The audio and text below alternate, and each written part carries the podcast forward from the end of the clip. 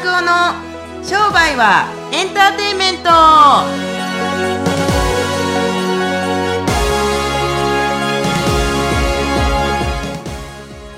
Welcome to 商売はエンターテインメンはい、こうなんかちょっと揃ったけど、いいですね。ずれたのかよくわからないですけど。トちょっと音痴な感じがバレてると思います。はいはい。さん音痴なんですか？えっと、音痴だと思います。歌はそんな上手じゃないと思いますから、えー音程外れてると思いますよ。最近よく歌う歌は何ですか？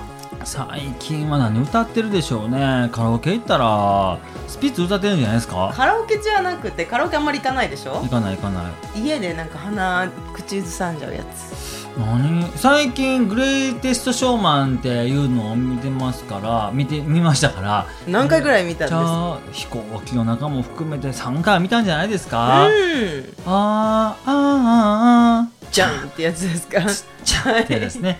あれは口ずさんでるかもしれないですね。はい。今なんかあのー最近の大ヒット？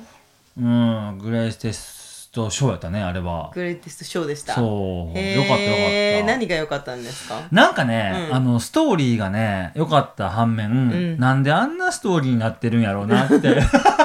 あれは面白いなと思って、なんか成功したけれども、成功して家族がバラバラになっていきかけたところを、また主人公がなんか家族に目を向けていって、どんどん成功していたみたいな、なんかストーリーなのかな。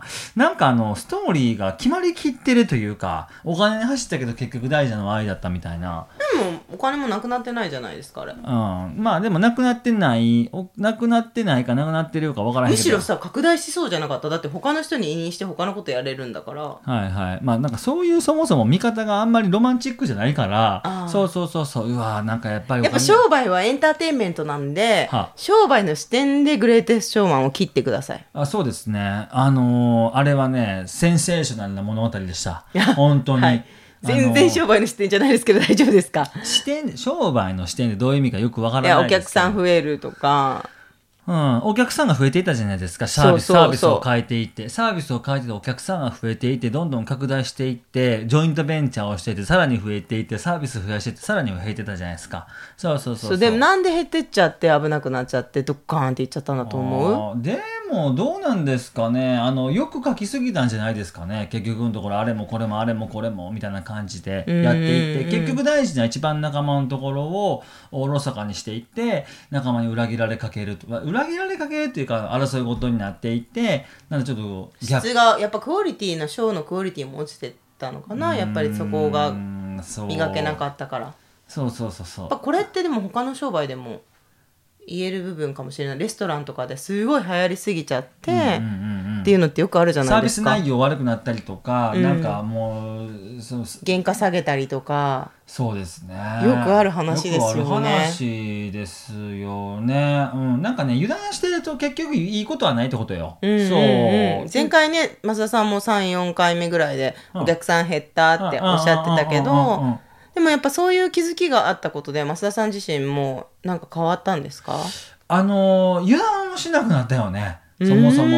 こんなもんでいいやろっていうものはなくなったかも。そういう意味では、うんうんうんそう。こまああのね穴があると思って臨んでるとですねこうやっぱり懸念点が見えてきていろいろこう対策ができますけれどもこんなもんで大丈夫やろ今まで流行ってきてんからと思ったりするとやっぱり穴が出てくるんじゃなかなとないるほど思いますから。ねじゃあもうグレイテストマスダ賞を作ってもらって。そう。どんな賞なんですかね？商売賞あ商売賞、うん。グレイテスト賞グレイテスト商売賞そう。いいですね。商売商売ですね。であのぜひはい。楽しみに皆さんもとか言ってこれは嘘かもしれないけど。笑うのを売っていくって考えて商売ね。なるほどね。昔やってた増田商店じゃないですか。朝商店ですね。よ笑う店。よく覚えてますね。まあどうでもいいんですけど。はい、ということで今日はですねおうまあちょっとぜ前半トークを少なくして2つ質問いきたいんですけど増田さんん。はい。切っていただいていいでしょうか？バシッと言ったるぜ。すごく面白い質問を2ついただきました1人は生体院の方ほメールチェックと勉強ばかりしていて稼ぐための行動をする時間がなかなか取れないのですが、どうすれば稼ぐ行動を伸びできるようになりますか、う。これメールチェックと勉強は何のためにしてるんですかね。稼ぐためのメメールチェックとまず勉強は稼ぐためにやってるから、それ多分稼ぐための勉強やから必要な時間ですよ。でもなるほどねうん。じゃあこの方は何に悩んでるんでしょう？この人は多分メールチェックと勉強が仕事だと思ってないんですよ。趣味かなんかと思ってんじゃない？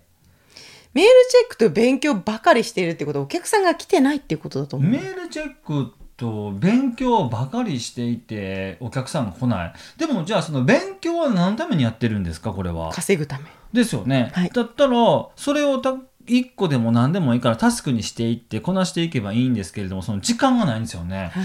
勉強しすぎて時間がないか。つての増田さんを思い出してくだいさい。やそうですね。なんかね多分ねあのなんで結局何やったらいいんやろって感じ。これさ逆張りですよ絶対。あのもうメールチェックと勉強をしてて時間ないでしょ。どっちかやめればいいかと思うよ。両方やめたらいいんじゃない？そう両方やめたら行動する時間できるよね。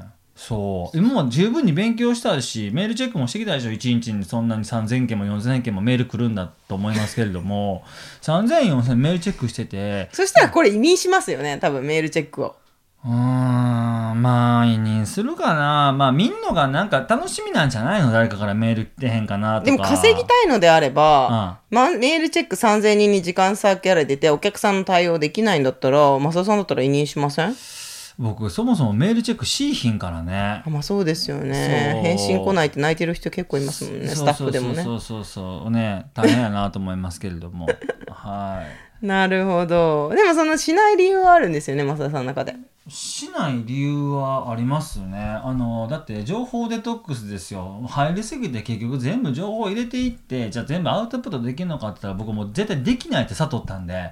だからメールチェックもしなくなりましたし情報もたくさん取らなくなりましたし限られた先生のところで勉強することってやっぱ決めましたから。んもうあれもこれもあれもこれもこれもあれもイエーイとかっていう前まではやってましたけれども。でも今はないんじゃない？そもそも決められた本しか読まへんし。いや、うん。結構決められた以上の本読んでるでしょ本それ読はむけれどもでもでもそんなんすぐにペッてと途中で終わってなんかじゃあアイディアを一個試そうかと思ってメール作ったりだったりとかそういうね。作ったりだったりとか読んだら絶対すぐ do に変えるっていう。そう。でもこうできひん人たちの気持ち分かりますよ、うんうん。そう。だって僕もかつてはそれは勉強してメールチェックしすぎて時間なかった人ですから でもなんか一個だけやるってなった時とかにすごいいいと思うよ。ほんで僕はセミナーに今は行く理由は一つだけあって、うん。誰かと喋るってことなんですよ。へそうこれだけー誰かと喋って仕事一緒にできるかどうかとかもそうやし参加者の？そうそうそう。でそれで、えーまあ、先生もそうですよ。でそれの人たちと仕事一緒にできひんかなって考えるのもそうやしやっぱりご縁ですからただなんか会って満足じゃなくって会って何かを生んで満足にしないといけないなと思ってその方たちのに役に立つような。はい、そうです。なるほど。はい、なんかお手伝いできることありませんかってちゃんと近づいていく。でやっぱグループワークとかあったりとかしてもやっぱその時に何かお手伝いできることがあったら言ってくださいねとかって言いますけれどもそこかな。なんかこの人たちを出しに使っていって自分が仕事取るというよりもなんか協力体制でなんかできたら面白いなと思うだけで、うん。はい、それはもちろんつながっていかない時もありますよ。つながっていく時ばっかりつながっていかないことが結構じゃない？つながっていかないことも大事、うん。それってさまさに勉強がアウトプットできなかったことと一緒でしょ？なるほどね。そう。やしなんか一個でもいいからやってみたらどうかなと思います。そんななんかね全部勉強したこと全部実践しようと思ったら時間足りひんと思うし、うん。そうこれメールチェックと勉強で行動する時間がないぐらい忙しいんですから一個だけでいいと思います。はい。わかりました。ぜひやっありがとうございます。はい。じゃあもう一つパンチのあるやつが来ました。医療系の A さんから。面識は全くないのですが、はい。小さな巨人の細谷先生に勝ちたいです。どうしたらいいですか？っていう、ね。あの、方から。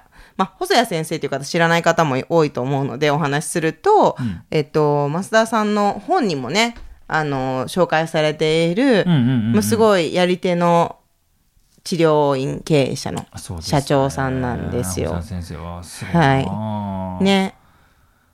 どういうふうに勝てばいいか。これはまあ例えばまあもう簡単に売り上げでいこうか。ね彼の売り上げはちょっと今言えないですけれどもまあ何億と今は稼いでおられると思いますが勝とうと思ったらねやっぱり同じようにストーリーとしては描いていかなあかんなじゃああかんかなと。まずはなんか僕のサービス全部買ってもらうことかな。増田さんの細谷さんのじゃなくて。細谷先生の商品買って細谷先生で超せれると思う？あ、そういうことか。そうなるほどね。孫さんのところの勝つって何、ど何を意味してるんですかね、やこういう場合は。勝つっていうのは男子の方ですから、俺は売り上げだと思いますよ。んそう人格とか書いてへんやん。補正先生の人格に貸したら書いてへんでしょ？でもすごいですね。増田さんのところに質問してくれるのが面白いですよね、細谷そう先生の。小沢先生のところの商品を買うのもいいですけれども、まあもちろん両方買えばいいのか。両方買えばいいのか？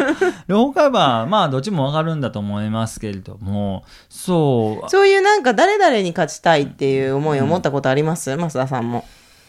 誰々に勝ちたいと思ったことはある。その時はどうやって勝ちましたか？えーっと、で、勝ったことはありますか？えーっと、例えば、まあ、ある同級生の方の同じような使用品を売ってる人たちオンラインで売ってる人たちに勝ちたかったことはありますけれどもそこにコンサルが入ってるところに僕もコンサルを受けてで彼は何をやってるんですか？って聞いていてあるとこれとこんなもんやってますっていうので、まあ、大体同じようなことをやっていってプラス自分にしかできひんことをやっていって買ったかどうか全然わからないですね。もうなんか途中からなんかもう勝つことがどうでもよくなってきたからそう。自分が一生懸命やってると相手は全然関係なくなくなってきたから、実際に勝ったか負けたかはあんまり重要じゃなくなったっていうのは正直なところです、なるほどね。ぜひじゃあこの A さんも、うん。その行動をまず起こし出すことで、うん。本当に勝ちたいか何で勝ちたいかっていうのね、明確になってくるっていう。う。んまずそもそもその細谷先生自身に会いに行って売り上げいくらなん例えば売り上げ貸し上がったら売り上げいくらなんですかってまあもちろん。いきなり言うんですか？のズバッと聞いた方がいいんじゃない？それは。感じ悪くて言えないですっていう方多いと思いますよ。あほんまですか？増田さんでいけるもんね。僕は感じ悪くても何でも勝ちたいのが一番ですから。そうですよね。そ。う今でも言えます？うーん。今は何何年前かにね人に年収聞くんですもんねそうです増田さん。ねおはようございます。ところで年収いくらですかと聞きますからね。おはようございますの次に出てくるセリフセリフではないですけれどもはい、ただ、どうなんでしょうか、まあ、僕自身はトゲトゲ、もっと今よりもトゲトゲしてた時期っていうのは人の収入とかすごい気になりましたけれども、今はその別にライバル会社とかも関係ないし、自分たちが行きたいとこ行くだけ、それはやっぱり明確にやっぱ数字っちゃ数字でありますけれども、でもね、あのー例えば、あのーマーク・ザッカーバーグさんっているじゃないですか、はい。Facebook の創業者の、うん。マーク・ザッカーバーグさんで今現在30ジャストぐらいなのかな？30か31だと思いますけれども彼の小資産ってまあ何兆とかあるわけじゃないですか。でもう自分よりも年下なのにすごい自分よりも資産があるっていうところとかでなんか負けてるなと思うかったら負けてるわけじゃないんですよね。でも彼でも彼みたいな自分より若い人でもこうやってできるから自分でもそういうところ本当に行きたかったら目指してみようかなって思ったりはしますよね。うんうん。そう。例えば孫正義さんが今の僕の37歳とか38歳の時でもうソフトバンク立ててましたけれどももう彼29歳の時に資産100億円ありましたからうそう。叩きすぎてはけたんじゃなんじゃないかなと思うけど まあそうでもいいですけれども、はい。ただあのそうやって思ったりすると偉人たちは例えば坂本龍馬は自分たち、まあ、坂本龍馬はあかんな、えー、と偉人の人たちは自分の同じ年の時に果たしてどんなことをやってたかってことを調べていってだったら自分もできるよね。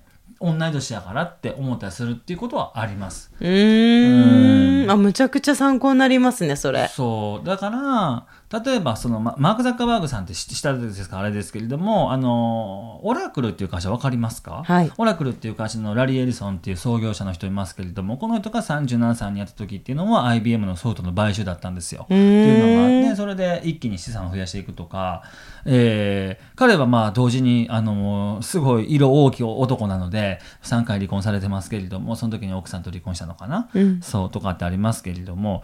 なんかそういうことをいろいろ紐解いていったりするとまだまだ自分はできるなっていうふうに感じますから、うん。そうこんなところで立ち止まってる場合じあゃないぞまだまだみたいな感じ離婚と結婚を繰で。り返せるっていう。あああそういう話じゃなくて。売り上げはまだまだ上げていけるぞっていうところでるはいそう思います。あの、それはね、あの、プライベートと僕はビジネスは、あの、両立できるっていうふうに思ってますけれども、ただなんか自分の思った通りのストーリーじゃなかったとしても、やっぱ受け入れる力とても大事だなと思って、うん。イーブンになれる力っていうのは、あの、必要なんじゃないかなと思いますから、まあ、あの、偉人たちが自分たちと同い年の時に一体何やったかってことをですね、ちゃんと知ることかなと思います。で、その、うんうんは質問に戻りますけれども、はいやっぱり彼のことを研究するべきだなと、僕思いますね。彼のことは、やっぱ勉強していって、本当素敵な先生だもんね。めっちゃいい先生ですよ、本当に。もう、ピカイチにいい先生だと思います。めっちゃ性格いいし。なんかね、彼の素晴らしいところ一つ挙げていくとですね、人のことを蹴落としてまで自分が一番になりたいと思わない人間です。うんそう。だから僕は素晴らしいと思いますから、少なくとも、少なくとも人格のことを言っちゃダメですけれども、彼みたいに素晴らしい人にならないと、彼以上にならないと思います。うんので、ぜひ彼に会ってほしいなと思いますね。はいはいありがとうございました。ということで今日は2つ質問をメールチェックと勉強ばかりしていて 稼ぐための行動ができない方はい。への答えと、はい。あとはあの誰かに勝ちたい時どうしたらいいのかっていううん。話について答えていただきました。はい。あのこのポッドキャストはこのような質問でですね成り立ってますのでぜひお気軽に、えーリンクの方から質問をいただければと思います。